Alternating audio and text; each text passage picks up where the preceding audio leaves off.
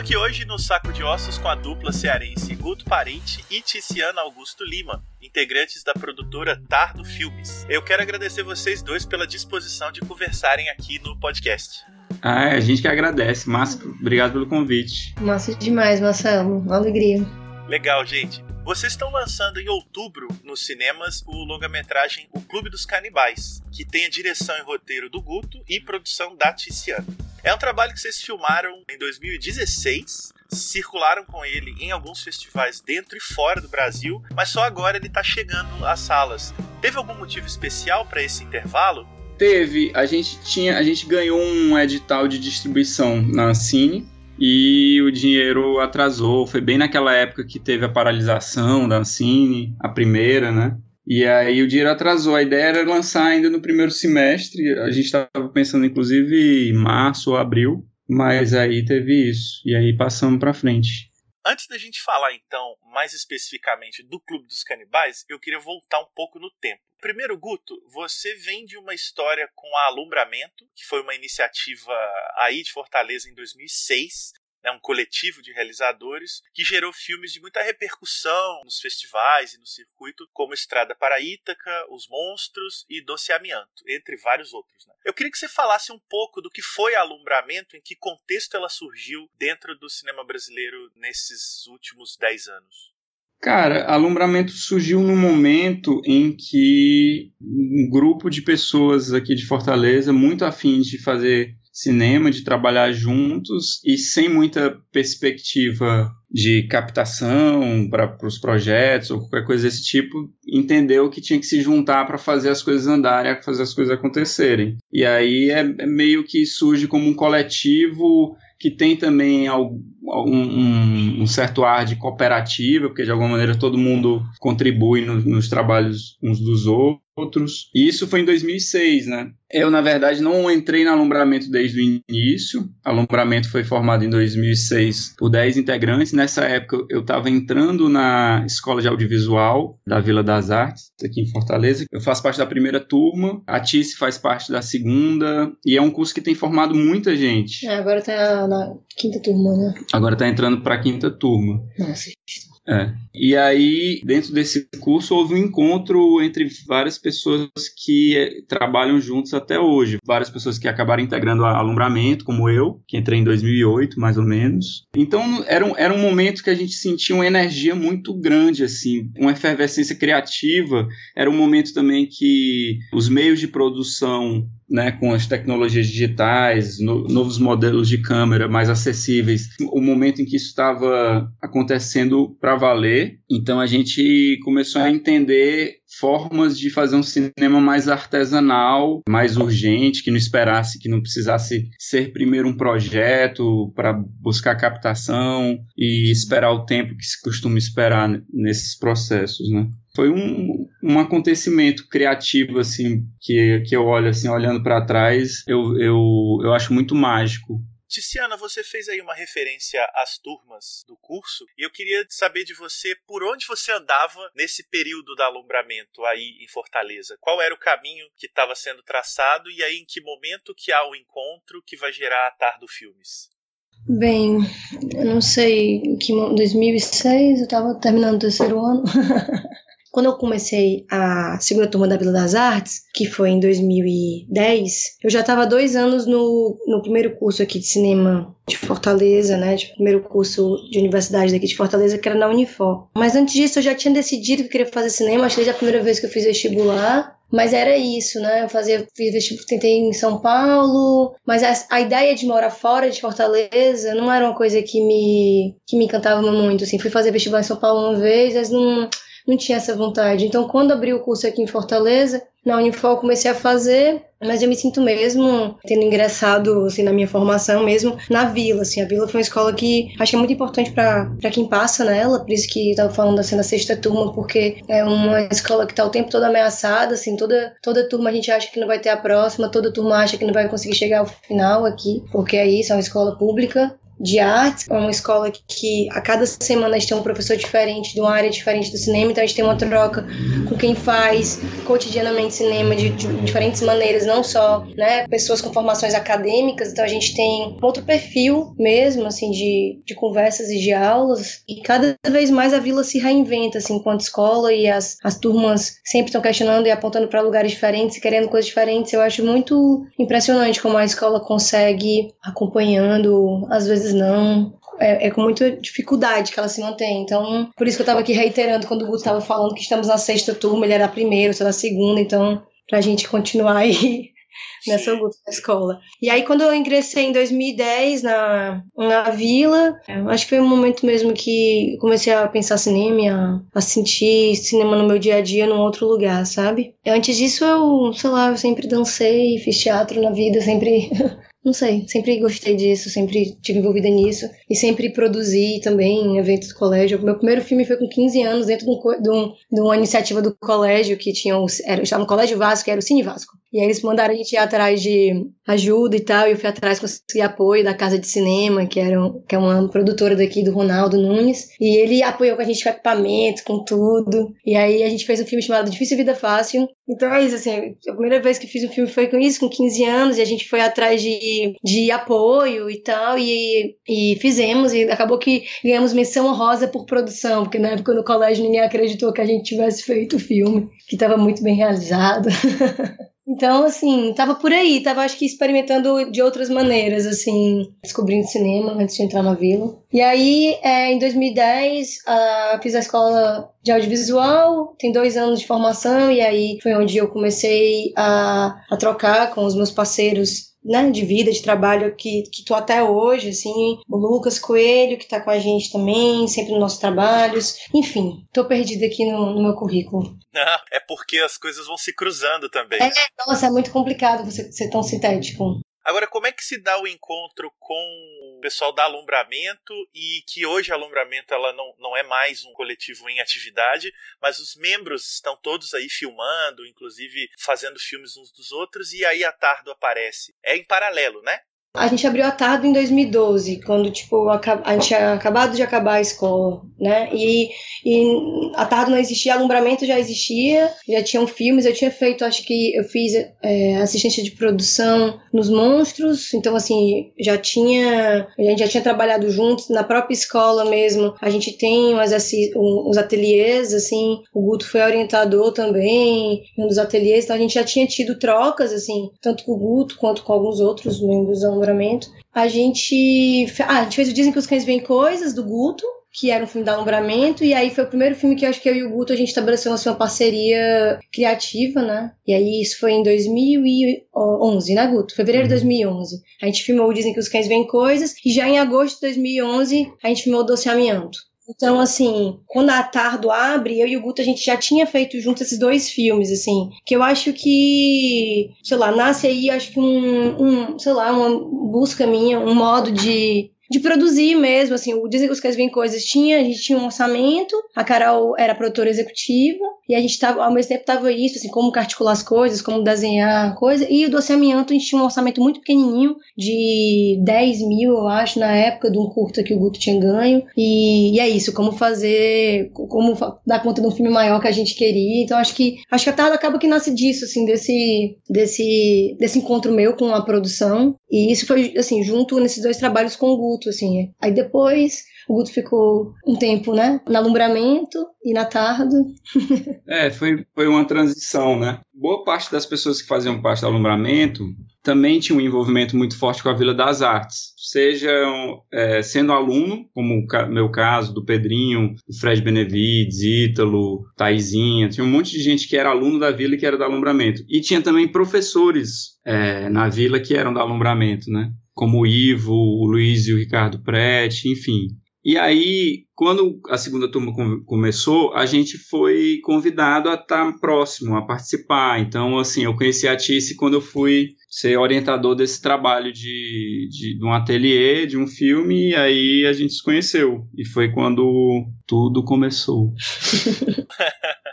E aí, na altura, assim, só pra fechar, e quando foi em 2012, é... aí eu acabei a Vila das Artes, fiquei perdida, sem saber o que fazer, porque até então eu fazia três cursos de cinema em Fortaleza e de repente eu tinha acabado, me, né, me formei e tal, e a gente foi fazer um mestrado, resolvi fazer um mestrado, e aí abri a Tardo, porque eu ia passar dois anos fora. e nessa altura, assim, qualquer, a gente demorava muito para poder participar, né, de, de edital, né? De edital por aqui. Então, é.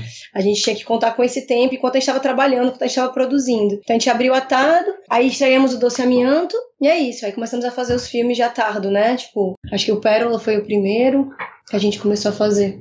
Sim. É, e é por ele que eu vou puxar justamente agora, aí a gente entrando já nas questões do cinema de horror e afins, né? A Misteriosa Morte de Pérola, ele é de 2014 e nasceu da experiência de vocês irem estudar na França. Eu li uma entrevista muito curiosa em que vocês falam que tinham fantasmas no apartamento onde foram morar e que teria sido ponto de partida para o filme. Essa história confere? Confere. Confere. Inclusive. É o primeiro que assume aqui no programa que fez filme de terror porque viu fantasmas. É, não, na verdade, a gente não só viu, mas eles trabalharam com a gente na realização do filme, porque era só nós dois, então a gente precisava de ajuda. Não tinha como fazer só nós dois. A gente não tinha amigo francês. A gente não então... tinha muito amigo lá.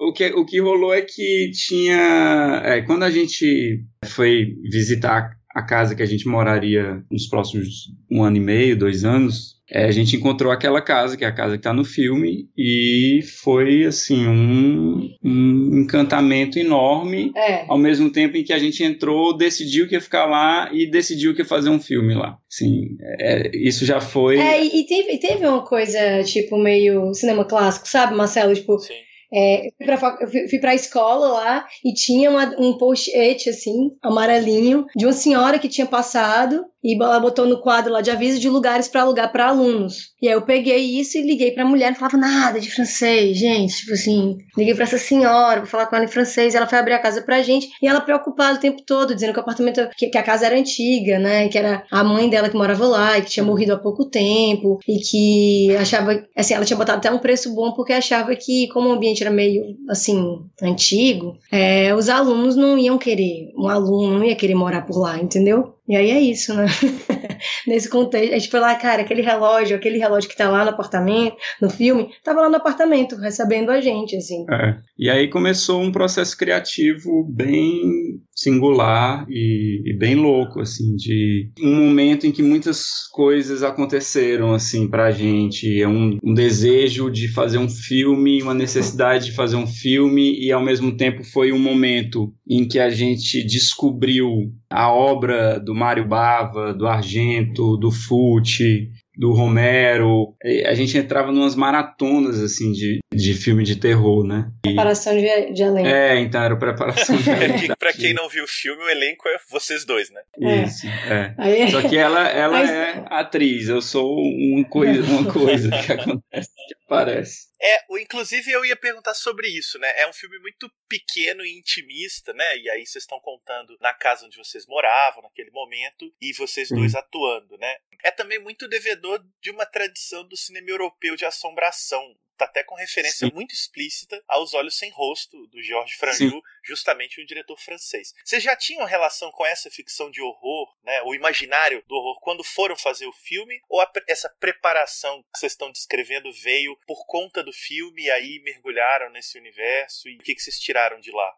Então, eu tenho uma relação com horror de pré-adolescência, assim, é uma, eu sempre assisti muito filme de terror, era uma coisa, eu e o Pedrinho, inclusive, a gente, durante as férias, ia na locadora, eu morava lá na locadora e alugava todos os VHS de Hora do Pesadelo de 1 ao 15 e Sexta-feira 13 e enfim, e aí tem uma, uma cinefilia do cinema de horror que, que eu acho que me constitui. Mas é um, é um cinema de horror, esse, esse primeiro cinema de horror que se, que se descobre nesse momento é um cinema majoritariamente americano, né? Coisas que a gente assistia na TV, que alugava, era o que chegava, os grandes clássicos e tal. E, e sempre me instigou muito é, é, essa sensação de ver um filme de terror, de sensação de, de perigo, assim, é um perigo protegido, claro, mas assim, eu sempre gostei de sentir medo é, no cinema. e aí eu acho que tem esse, esse novo momento que acontece tardiamente para mim, que eu já tô fazendo cinema, que eu já me desviei dessa primeira cinefilia, porque os filmes que eu vou fazer, esses filmes que você citou, Ítaca, Os Monstros, esses primeiros filmes são filmes que têm muito mais a ver com o cinema contemporâneo, mais experimental, mais de autor, os códigos, as nossas referências eram de cinema de autor, né?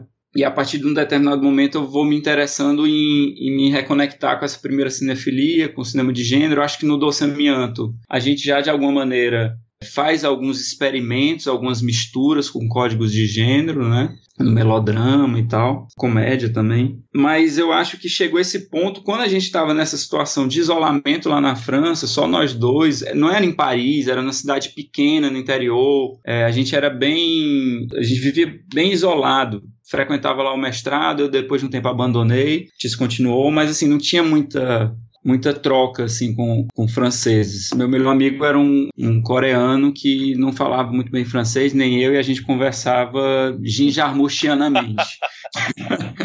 naquele é. entendimento ali. Aí, aí eu acho que teve só esse, esse momento lá, que a gente vivendo dentro desse contexto, que houve uma descoberta desse outro, desse outro cinema de terror que parte de certos códigos que a gente já está acostumado, que vem de uma matriz norte-americana, né, mas que inventa uma coisa nova, uma coisa diferente, cria misturas ali mais ousadas, né? Acho que é isso. O, o, o cinema do Franju é isso, né? Teve um filme que a gente viu lá, é. né, do Brissot, que foi não, muito é, importante. O que, eu, o que eu tava aqui pensando é que, assim, eu, eu não tenho, né, essa formação cinéfila adolescente de filme de, de terror.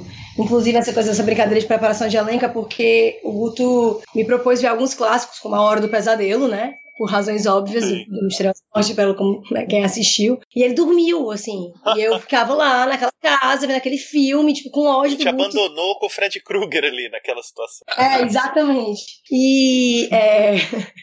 Então, assim, para mim, essa cinefilia americana, eu, eu, não, eu não é uma coisa que. Eu, eu vi Pânico, Pânico 1, 2, assim, alguns filmes né, sexta-feira 13, mas eu não, não tinha essa coisa de ver filmes de terror, de alugar filmes, de ver filmes. Eu sempre, acho que eu sempre gostei de um, de um tipo de literatura muito fantástico ali, li muito e eu acho que, sei lá, se eu pensar nos livros que eu mais gostei na vida, todos vão, vão ter essa coisa dessa realidade paralela que se cruza, assim, eu acho uma coisa que eu tenho muita pira e que tá no Pérola, né, que é isso, foi a solução que a gente deu para os dois coexistirem ali ao mesmo tempo. E, e uma relação com, de, com pintura muito forte, assim, sempre, é, sempre gostei muito de ficar pesquisando quadros e imagens e tal e tal. Então acho que, que a minha coisa é mais por aí. E aí, acho que alguns filmes de terror, ou de horror, ou que lidam com o fantástico, que, que quando eu comecei a estudar cinema, que me construíram muito. Que assim, é, é, Alice do Chabrol, eu lembro que me causou assim, um grande impacto. E é isso, é uma mulher que fica presa nessa casa. Desejo Obsessão da Cladeni também, que é um filme que a gente, eu e o Guto, a gente viu juntos.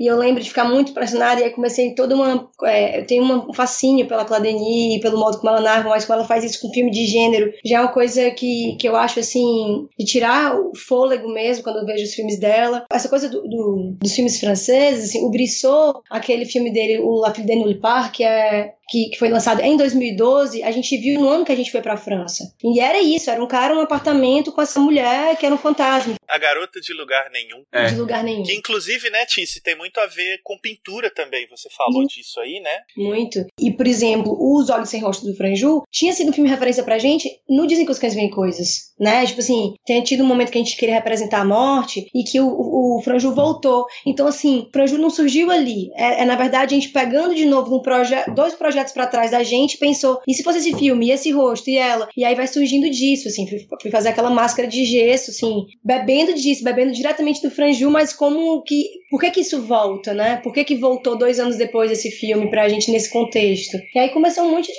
é. de referências por aí, eu acho. Enquanto a gente estava nesse processo do Pérola, que eu acho que a gente começou a filmar em 2013, né? Porque a gente lançou o Docimento em Tiradentes em janeiro de 2013 e a gente começou a filmar depois, quando a gente voltou. Foi também o um momento que eu estava escrevendo o roteiro do clube. Né? Então foi ao mesmo tempo, assim, tem uma, tem uma um desejo ali muito forte nesse lugar do, do cinema de gênero que ele estava acontecendo um, a, a, criação de um roteiro ao mesmo tempo que a gente estava também filmando. Porque o Pérola ele tinha um, um, roteiro base, mas ele, ele foi muito sendo inventado na medida que a gente ia filmando. Né? Para quem não viu, não teve chance de ver a Misteriosa Morte de Pérola, é, o filme já está circulando aí pela internet. Sei que tem acho que tem também para quem quiser preferir pagar, tem um, no site da distribuidora, a Embaúba, tem disponível para você assistir o filme, mas também tem no making off para baixar. O Ezequiel também, o estranho caso de Ezequiel também. E aí, em 2016, quando saiu o segundo filme dessa sequência, que é O Estranho Caso de Ezequiel, que é uma mistura muito livre de terror, ficção científica, crítica social e experimentalismo, ele veio no embalo da experiência de ter preparado a misteriosa morte de Pérola, ou era uma ideia que já estava presente é, em outro momento e ganhou corpo ali? Um puxou o outro ou não? Cara, Marcelo, esse ano, 2013, a gente fez três longa-metragens. A gente fez abril, maio, A Misteriosa Morte de Pérola, voltou pro Brasil em julho, comecei a pré-produzir o Animal Sonhado. A gente filmou agosto, setembro, Animal Sonhado. E aí, outubro, outubro O Estranho Caso de Ezequiel.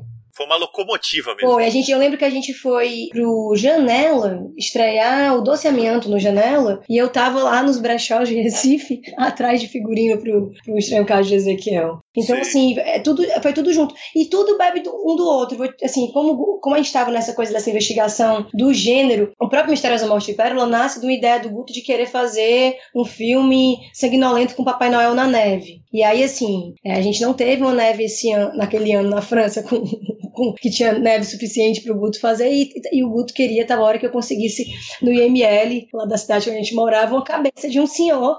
Eu falei, Guto, eu acho que ia ficar um pouco difícil produzir isso, assim. Fora que vocês iam ser considerados uns forasteiros um pouco estranhos. Né? E, e, e, então, assim, uma coisa bebe da outra. E aí, dentro disso, o, teve alguma ideia que a gente passou em frente a uma loja de fantasia lá, tem umas lojas de máscara de fantasia, né? Muito estranhas, parece até lojas de fantasias medievais, assim. E tinha uma fantasia de um ET que o Guto achou muito maravilhoso, e ele ficou, eu quero fazer um, o, chamava Um ET em Minha Vida.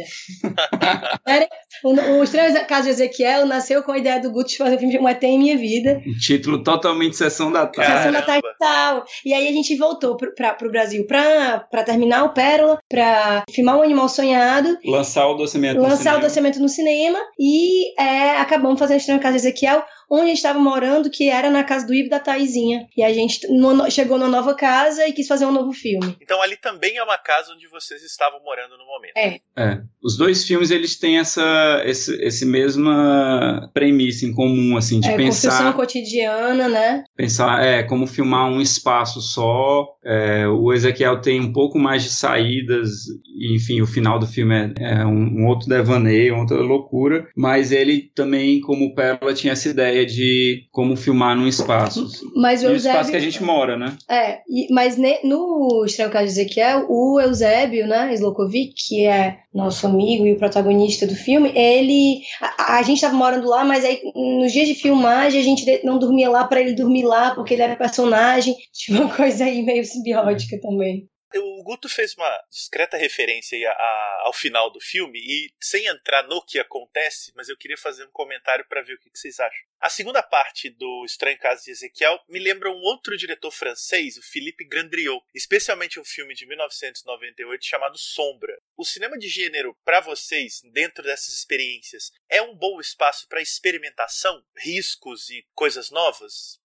Ah, eu acho totalmente. Eu acho o melhor espaço, porque o, o, cinema de gênero ele, ele já larga na frente por ele trabalhar com códigos que são muito introjetados já na, na, no corpo e na cabeça das pessoas e que, e que já estabelecem alguns pontos de contato, né? Então, assim, nessa relação da, da experiência, do que você propõe enquanto experiência cinematográfica para o público, você poder contar ali com uma, uma linguagem comum ali que você pode operar e que você tem como entender mais ou menos como isso pode chegar no público, porque, enfim, você parte mesmo de, de alguns clichês, é, eu acho que isso permite com que, com que você pense uma linguagem de maneira super livre. Você fazer um cinema narrativo que tem uma construção narrativa mais próxima de uma construção narrativa mais clássica, você está dando ali algo de reconhecível para o público. E por conta disso você pode puxar ele um pouco para um lado ou para o outro, assim trazer ele para uma dança diferente. É, nessa troca, né, você está dando já algo muito reconhecível, algo que, que não vai deixar ele perdido, e de vez em quando você puxa o tapete, dá uma chacoalhada. E aí isso eu acho super divertido.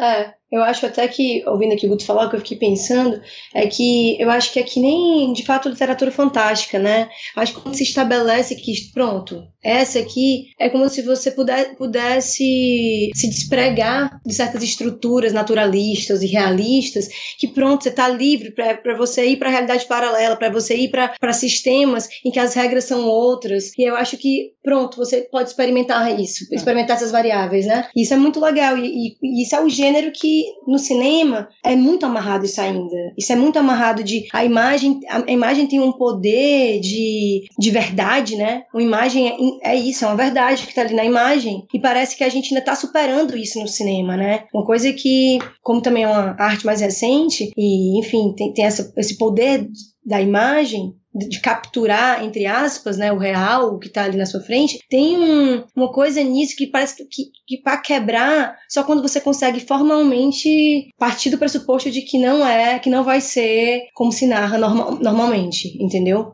E eu ia até perguntar isso para você mesma, Tiziana, como você tomou um contato mais intenso com esses códigos um pouco mais recente em relação ao Guto, se você também já enxergava isso ou sentia isso na hora de fazer os filmes. Acho que sim, algumas coisas que a gente, a gente vai apontando para algumas coisas a partir desse acúmulo de vários filmes. Por exemplo, a Pérola tem um cabelo curto, foi uma coisa que, assim, depois eu falei, gente, ela tem que ter um cabelo curto, porque esse pescoço tem que estar tá ali, podendo ser cortado, esse sangue estourar, enforcado, entendeu? Porque, porque existe uma construção imagética disso. Como que você coloca em imagem um, uma sensação de estar suscetível, né? Ela é. se sente suscetível, no, a, a, personagem, né? No bebê de Rosemary, inclusive, tem isso dela cortar o cabelo, né? É, é isso. E foi um também que a gente viu na época, né? É. Foi muito legal essa, esse momento, eu lembro que a gente se divertia muito, assim, porque eu, eu também estava nessa pilha de rever. Eu, hoje em dia eu, eu gosto mais de rever filmes do que de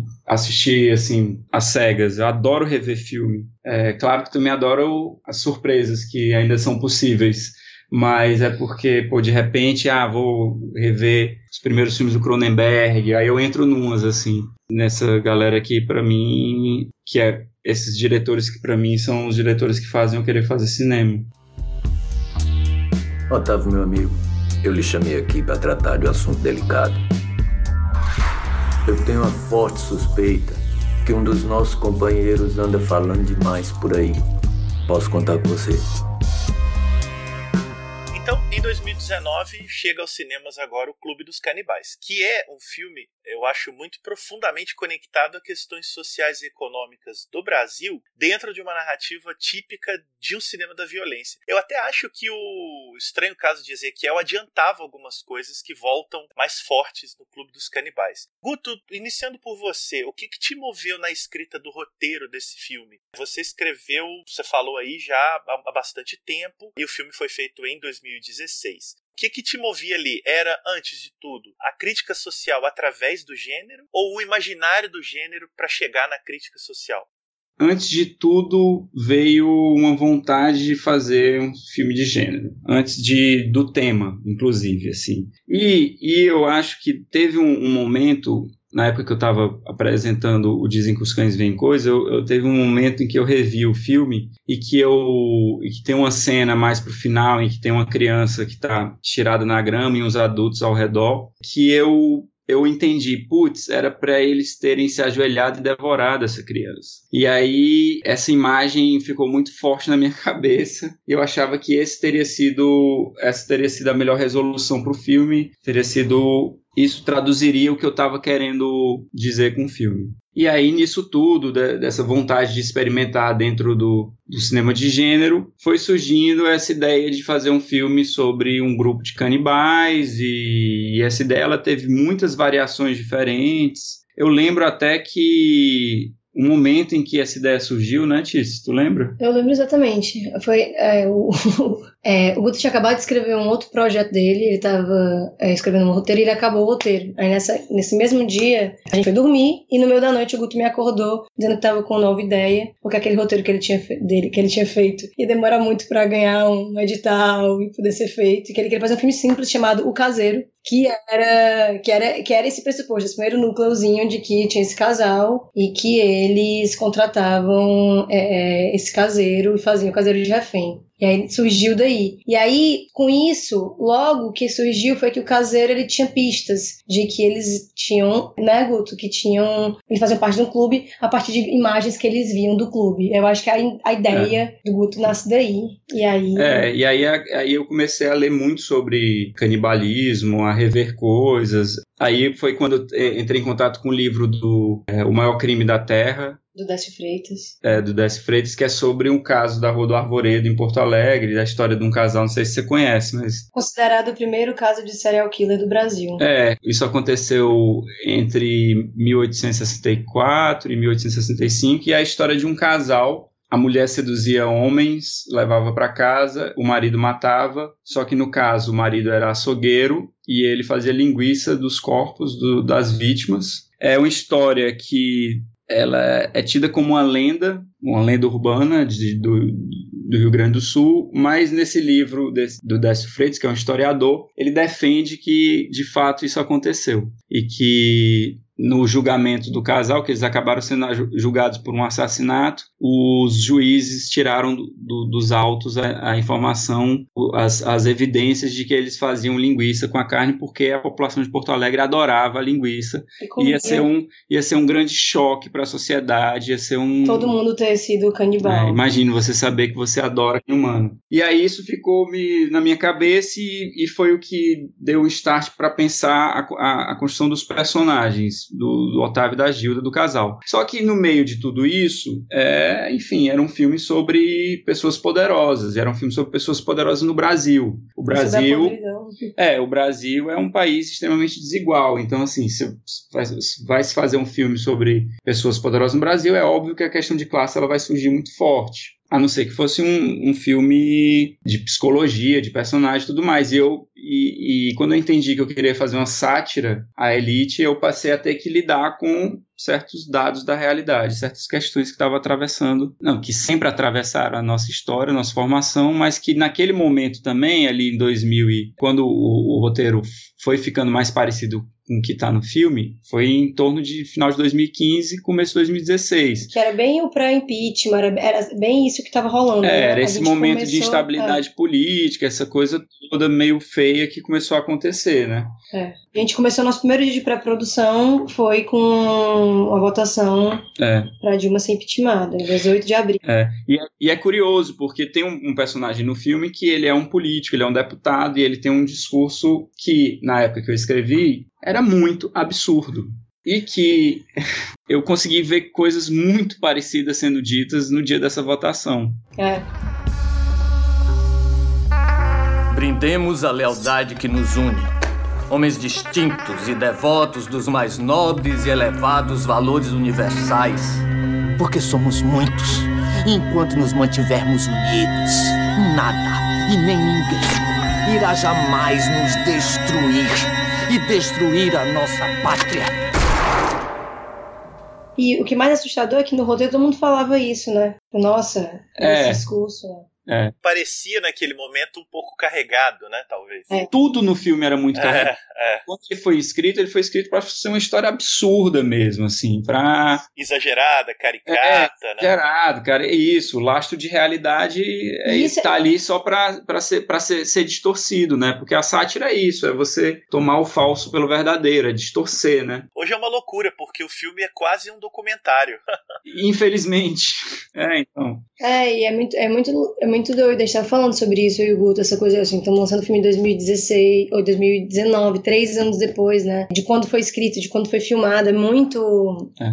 Muita coisa muda mesmo. Agora, uma coisa que eu penso é que não é, não é de, de maneira alguma um filme que olha para a realidade e busca dar alguma resposta. Eu acho que são questões que a gente lida na nossa história, a história do país, a história da disputa de classe, da opressão dos mais poderosos e tal. E eu acho que a cada momento de tempo em que esse filme existir for visto, ele vai provocar coisas diferentes. Tem amigos que viram o filme em 2018, ali no começo do ano, quando a gente estreou em Roterdã, e que viram um ano depois, em janeiro de 2019, e que narraram uma experiência completamente diferente. Tem uma outra coisa que eu queria tocar em relação ao filme, até a partir de uma entrevista que eu li com a Tiziana, eu acho que no Festival de Londres, que o filme foi, né? Sim. Eu acho que ele passaria hoje muito bem numa sessão dupla com o Corra, do Jordan Peele, porque eles têm sensibilidades muito parecidas, os dois filmes, né? Famílias poderosas que escolhem pessoas para determinadas maquinações, eh, digamos assim, secretas e violentas, né? Agora há pouco a gente falou sobre a possibilidade de experimentar coisas no cinema de horror. E aí eu queria saber o que vocês pensam sobre o cinema de horror como um espaço também de trabalhar as contradições e os extremos sociais, eh, econômicos, políticos, né? Ou seja, não só de alegoria, mas sim de poder falar sobre como se dão as relações sociais de um determinado contexto em cada espaço. O Corra é um, é um filme que só pode ocorrer nos Estados Unidos daquela forma, assim como o Clube dos Canibais só pode acontecer daquela forma no Brasil. Ao mesmo tempo, eles têm todos uma força universal, né? Enfim, a opressão de classe, de pele, de dinheiro, de capitalismo, ela é universal.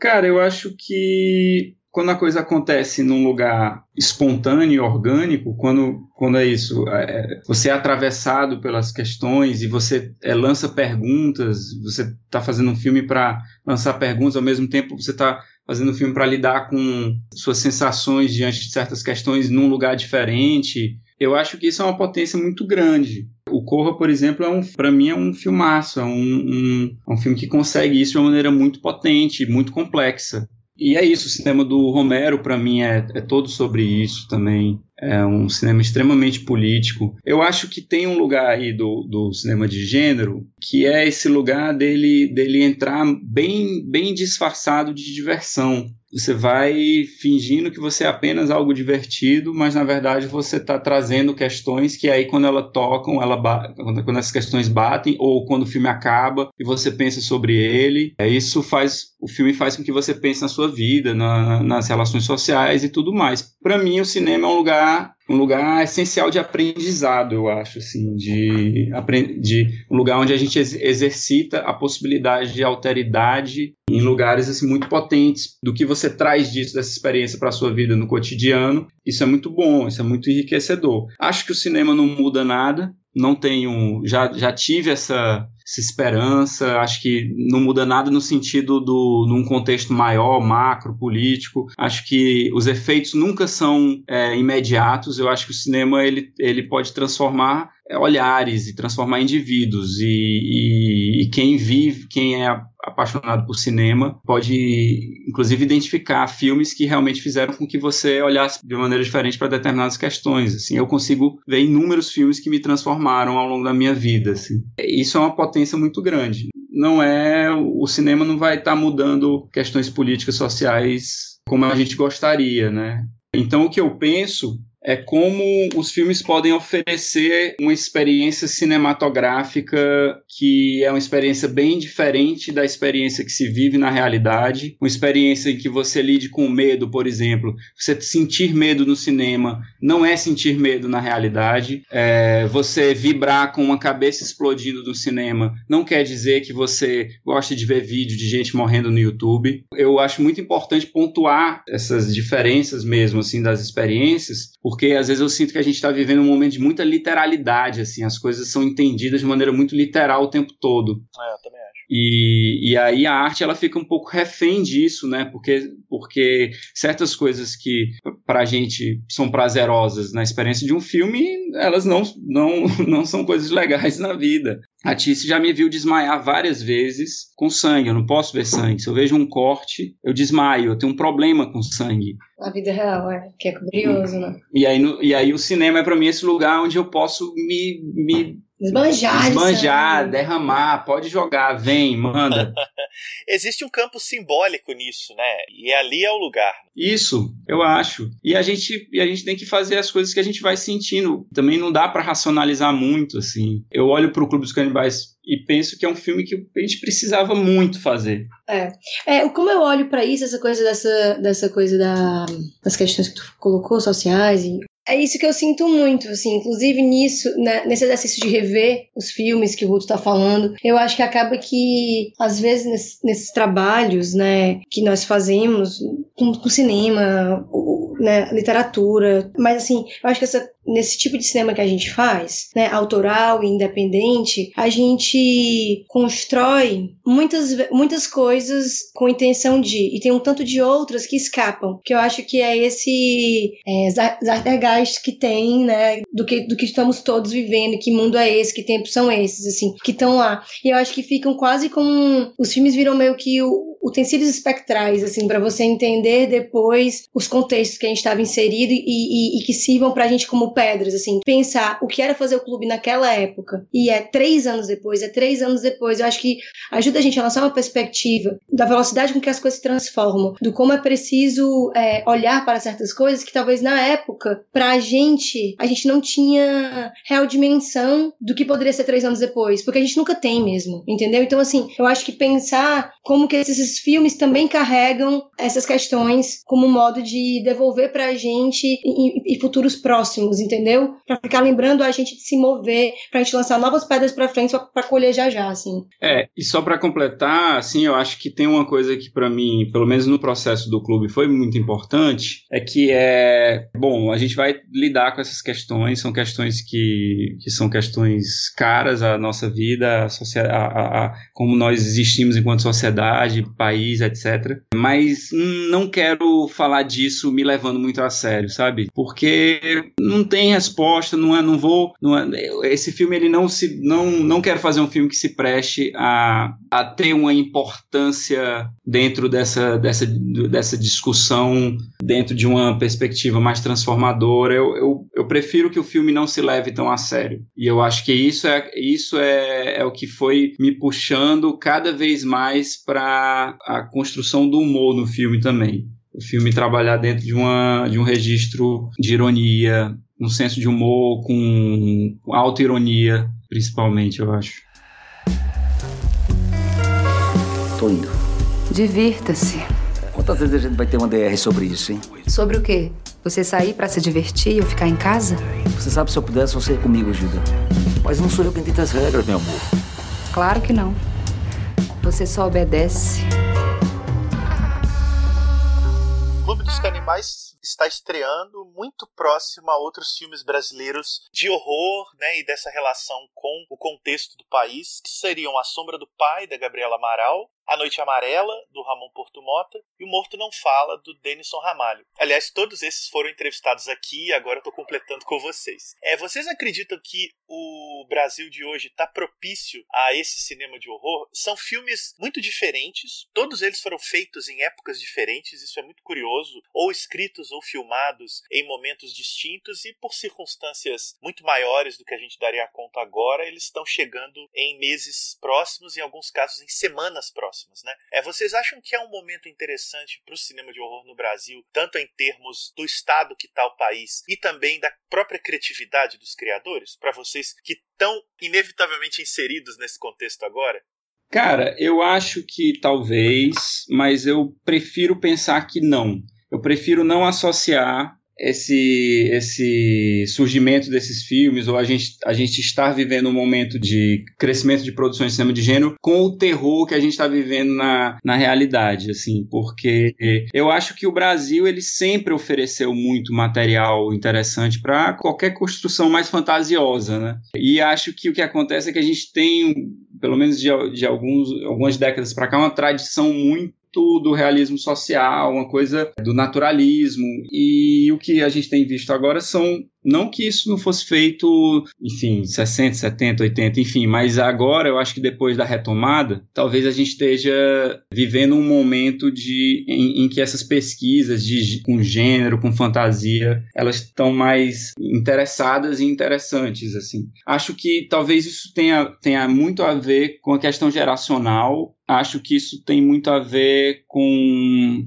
não sei, uma cinefilia compartilhada e talvez uma, uma, uma coisa de uma tendência mesmo inexplicável de esse, esse zeitgeist, né, que a falou de, de, que leva a gente a fazer coisas porque nós somos na verdade um corpo coletivo então é, os artistas eles acabam sendo muito contagiados de uma maneira invisível e misteriosa então não sei eu prefiro não pensar como espelhamento do terror real assim mas é, é, uma, é, uma, coincidência. Como também falavam que tinham que na, no expressionismo alemão existia um presságio do que viria com o nazismo, né? Sempre se escreveu muito sobre isso. É. Não sei se você conversasse com, com os diretores dessa época, eles diriam que, tô sentindo aqui um presságio que vem merda. Eu acho que é uma coisa mais no, no lugar mais profundo mesmo. Então, é um mistério. É, eu acho que tem uma coisa disso que, que eu acho muito muito forte, que me faz vibrar muito, que é de parecer que, que está se apontando para caminhos novos, de tentar narrar, de tentar investigar, sabe? Assim, talvez seja uma sensação que talvez sempre existiu, mas eu, quando eu, quando eu vi A Sombra do Pai, por exemplo, é, é vi As Boas Maneiras, assim, é uma coisa que me faz vibrar, tipo, de ai, que bom essas imagens, ver elas, ver elas articuladas desse jeito assim. Então eu acho que tem uma coisa de investigação formal, de, de falar disso que estamos inseridos, né, nessa sopa que é o mundo, que é que é isso, assim, que é uma, é uma tentativa de buscar novas narrativas, novos, novos modos de proceder com, com o terror, narrativa ou não. E essa, e essa apropriação mesmo de, de algo que é nosso, porque assim, se eu cresci vendo Alien, Gremlins, ou Iluminado, o Lobisomem Americano em Londres, ou esses filmes que me constituir, constituíram meu olhar, eu, eu, eu, eu tenho o direito de me apropriar também do que, do que eles oferecem, né? E criar algo a partir disso. É. Eu acho que tem algo, talvez, de agora no, no longa-metragem estarem chegando pessoas que tiveram essa cinefilia de sessão da tarde, essa cinefilia de cinema de gênero muito forte, de televisão muito forte. Né? Eu cresci assim, grudado na, com a cara na televisão. Assim. A televisão foi minha melhor amiga durante muito tempo. E, e aluguel de fita VHS, essas coisas todas, eu acho que tipo tem um lugar que vai lhe constituindo, constituindo seu olhar. E aí chega um momento, enfim, se você se torna uma pessoa que trabalha com cinema, que faz cinema, que você tem que lidar com isso. E você pode lidar deixando ali guardado, ou você pode lidar tentando dar vazão a isso no seu trabalho. Ah, que daqui a pouco talvez é isso, a gente é, possa se falar não de releituras de cinema de gênero, mas como o gênero de terror brasileiro, assim, tem muita coisa, é, então. sabe, assim, a gente não, a gente não precisa mais ser, ficar apontando para nós mesmos nosso trabalho como reinvenções de, de um tipo de cinema,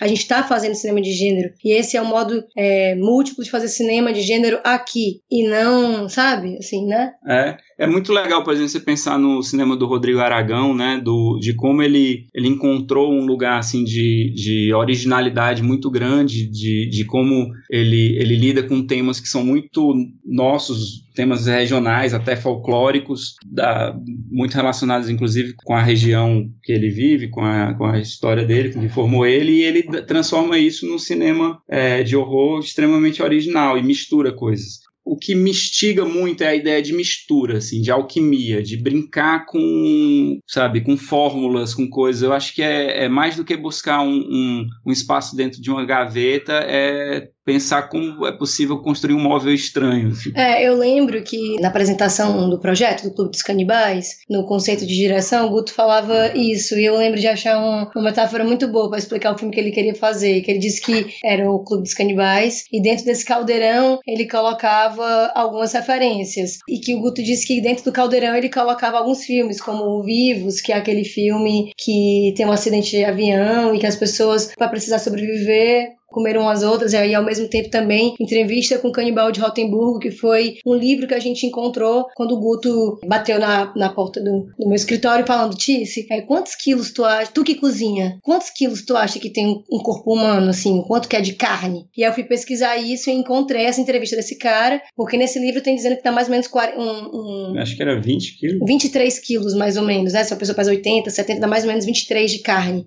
E a gente encontrou o livro desse cara. Então, assim, dentro desse caldeirão, muitas coisas. Eu acho que tem a ver com isso, né? Que é tudo que a gente joga nesse caldeirão e que feitiço é isso que a gente tá fazendo, né? É. Eu imagino a sua reação quando o Guto chega perguntando isso. Por que acha que eu sei isso? Ele, por que tu cozinha? Tu saca de carne? Eu falei, é, realmente. Vou ter que botar aqui no Google. Muito bom. O Guto adiantou que eu ia perguntar. O filme tem maquiagem e efeitos do Rodrigo Aragão. Eu queria saber como é que se deu esse encontro e como é que foi trabalhar junto com ele. O Rodrigo, que tem aí já uma trajetória na maquiagem no cinema de horror há alguns anos, foi o primeiríssimo entrevistado aqui no Saco de Ossos e tem toda essa experiência lá no Espírito Santo. Como é que vocês se encontraram e chegaram a fazer juntos o Clube dos Canibais? Cara, primeiro eu, eu vi o, o Mangue Negro na Semana dos Realizadores. O filme é de 2008, não sei se foi em 2009. Enfim, e eu fiquei muito impressionado com o filme, vibrei muito com o filme e achei especialmente a, a, os efeitos especiais e maquiagens muito legais. E aí foi aí que eu descobri o Rodrigo. E aí depois eu fiquei sabendo que ele também trabalhava fazendo efeitos especiais em outros filmes, não só nos filmes dele. É, foi uma questão de bem de produção na época, assim, a, gente, tá, a nossa escolha entre é, os efeitos especiais serem né, artesanais, serem cênicos, Hoje. ou uma coisa de pós, assim, porque na época diziam muito pra gente, não, mas isso é muito pós, isso é muito pós, mas a gente não queria, a gente queria ter ali as vísceras e o sangue, tipo assim, a gente queria ter isso na imagem. Então falaram, a gente foi atrás de algumas pessoas, mas o Rodrigo, enfim, a gente teve essa troca com ele, essa conversa com ele, e aí a gente, ele veio pra passar uma semana com a gente. Nosso filme não era um orçamento muito grande, né? A gente fez um arranjo regional, muito pelo contrário. A gente fez o filme com 880 mil. Então, o que a gente podia marcar era uma semana do Rodrigo aqui com o assistente dele. E a gente fez nosso plano de filmagem em função dos efeitos especiais de sangue. Então, assim. Isso num filme que foi rodado em quatro semanas. É. é uma semana foi só com o Rodrigo. Só pra sangue, só pra efeito é. especial, só pra isso. Tanto que ao final dessa semana, a sensação que a gente tinha era de que o filme era muito mais sanguinolento do que ele é. Eu até. Porque foi concentrado, né? Tudo é, ali. então, nas filmagens a gente concentrou. Mas aí ele, ele. É isso, ele tinha trabalhado no filme do Rodrigo de Oliveira, que eu conheço, e alguns amigos em comum trabalharam nesse filme, falaram dele, que ele era massa, e eu. E aí a gente entrou em contato com ele, ele leu o roteiro, gostou. E foi, e foi muito divertido, foi sério. incrível. Assim, jogar sangue era sempre a melhor parte, assim. É. O Rodrigo falava, e aí, vai mais uma piruada aí. É. Uma piruada de sangue. Ele, ele trabalhar com o Rodrigo foi muito legal. Foi realmente assim uma semana divertidíssima. Muito bom. Ele e o Jorge Allen, que é o assistente dele.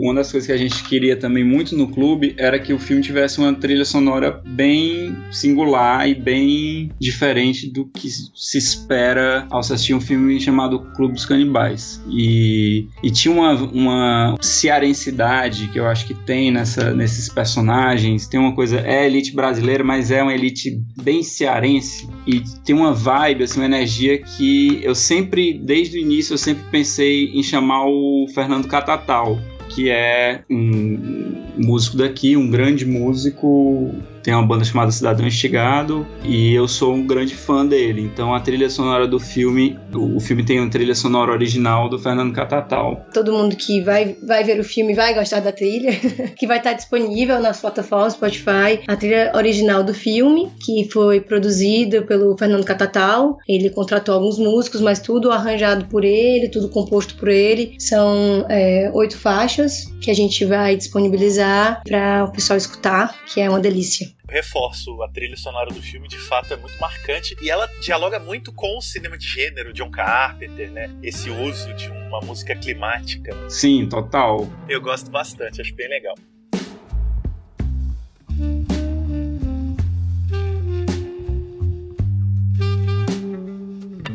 Vocês chegaram a ler ou conhecem o livro Jantar Secreto do Rafael Montes? Não conheço. Não. Ele é sobre um uma espécie de clube dos canibais também, bem diferente do filme, né? Mas ele também parte de um imaginário de um determinado grupo de pessoas que se reúne para comer carne humana. No caso do livro, é, as pessoas pagam pelo jantar pela curiosidade de comer carne humana e acabam criando ali uma pequena comunidade. Eu me lembrei porque eu acho que também faria uma dobradinha literatura, cinema bastante sintomática desse estado de mundo canibalístico, opressivo da elite brasileira. Ah, legal, vou ler. Eu já tinha ouvido falar, não sei se foi no próprio programa, no, no próprio podcast que eu escutei, né? É, inclusive já sou um, um, fã do Saco de Ossos, já vou continuar seguindo, escutando. Muito massa que tá fazendo esse programa. Ah, que bom, que legal.